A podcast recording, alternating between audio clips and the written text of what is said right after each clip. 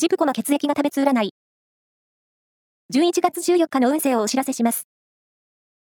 監修は、魔女のセラピー、アフロディーテの石田の M 先生です。まずは、A 型のあなた。いつもと違ったことが起こりそうな予感に胸が膨らみそう。それ、新しい出会いかも。ラッキーキーワードは、ミネストローネ。続いて B 型のあなた。社交運がアップしています。人脈のネットワークが広がり、新しい交流が始まりそう。ラッキーキーワードは、ミントグリーン。大型のあなた。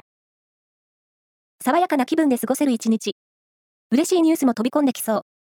ラッキーキーワードは、ティーカップ。最後は AB 型のあなた。コミュニケーション運が赤信号。連絡ミスに注意しましょう。ラッキーキーワードは、ハンカチ。以上です。